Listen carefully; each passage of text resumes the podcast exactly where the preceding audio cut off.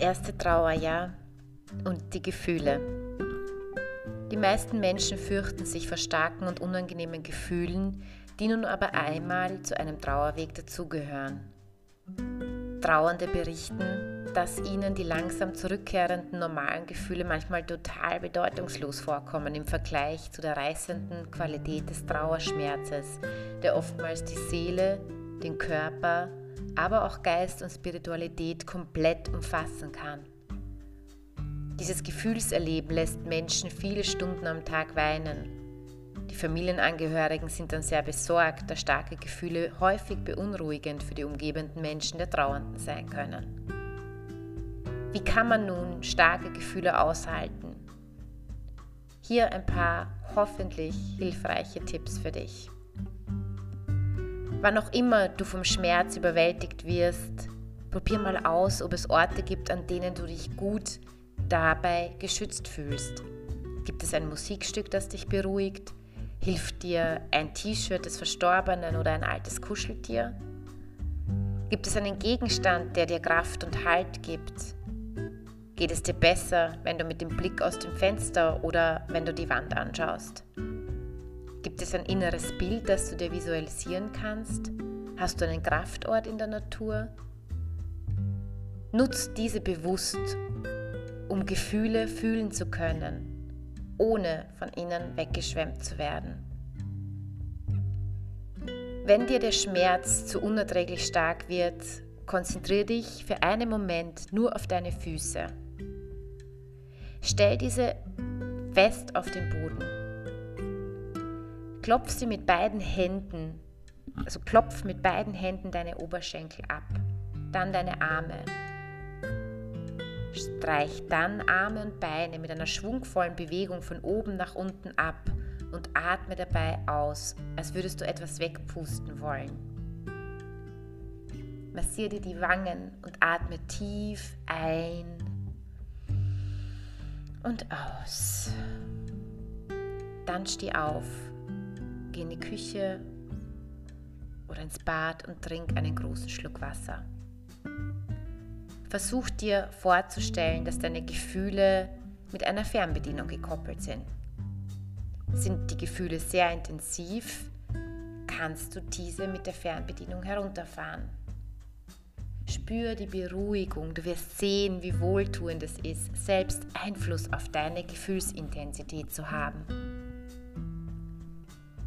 Ein weiterer Tipp ist, stell dir einen Notfallkoffer zusammen. In diesen gib einen Zettel mit folgenden vier Punkten, die du bitte vorher für dich beantwortest. Erstens, mich beruhigt, wenn ich.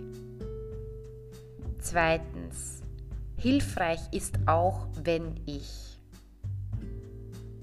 Drittens, ich kann immer XXX anrufen.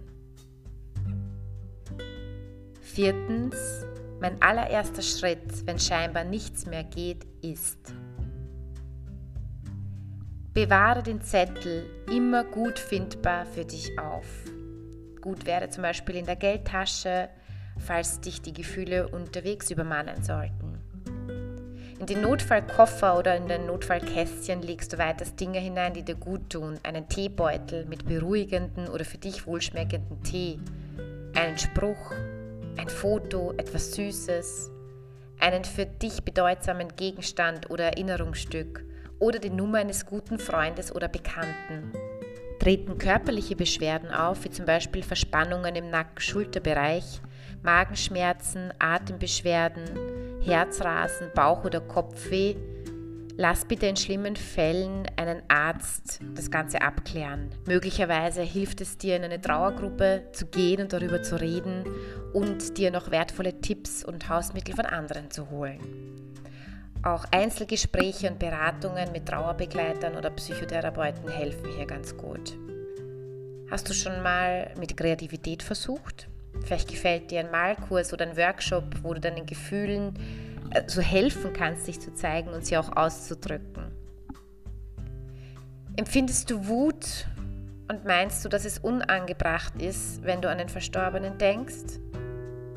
Bedenke, oft richtet sich deine Wut auch gegen bestimmte Menschen, gegen einen Arzt, einen Verwandten oder gegen den Verstorbenen selbst. Dabei kann es sein, dass diese Wut ohne Motiv da ist, sondern ein grundlegendes Aufbegehren gegen all diese Schmerzen und Veränderungen ist. Nicht selten trifft dieser Zorn und die Wut auch den nächstbesten, der gerade verfügbar ist. Streiten, schreien, schimpfen, können ein dankbares Ventil für deine Trauerwut sein. Sieh diese bitte auch nützlich, denn immerhin verleiht sie dir Lebendigkeit und Kraft, was sonst unmöglich scheint. Und bitte lass dir nicht einreden, dass du Wut empfinden musst. Bleib einfach offen und verständnisvoll für dich, für das, was da an den Gefühlen da ist was, und was vielleicht raus möchte. Ja?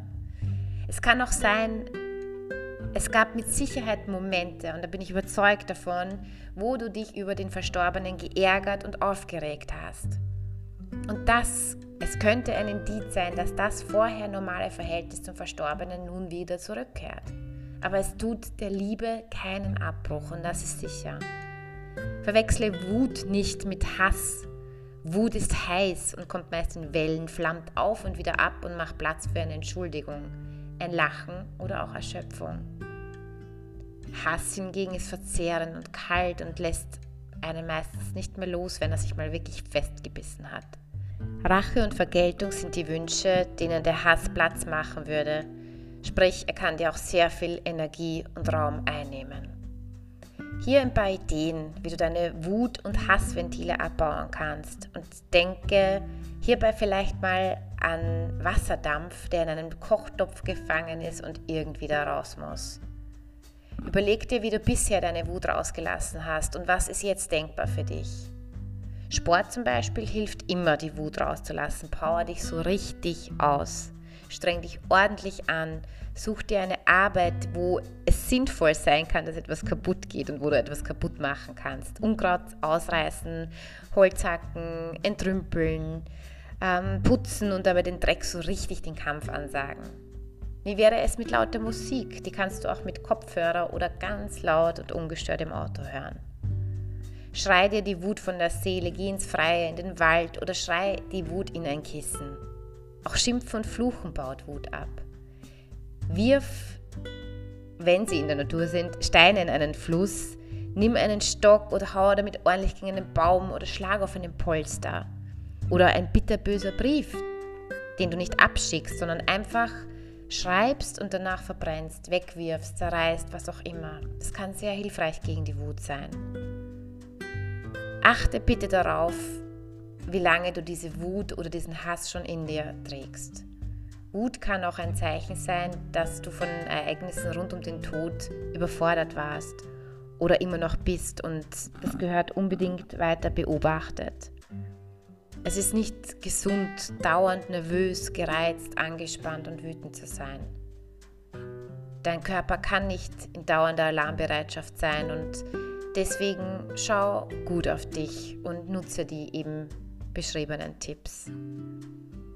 Du verdienst Unterstützung, damit dein Trauerweg zumindest ein wenig gangbarer gemacht wird und bitte hab keine Angst vor deinen Gefühlen.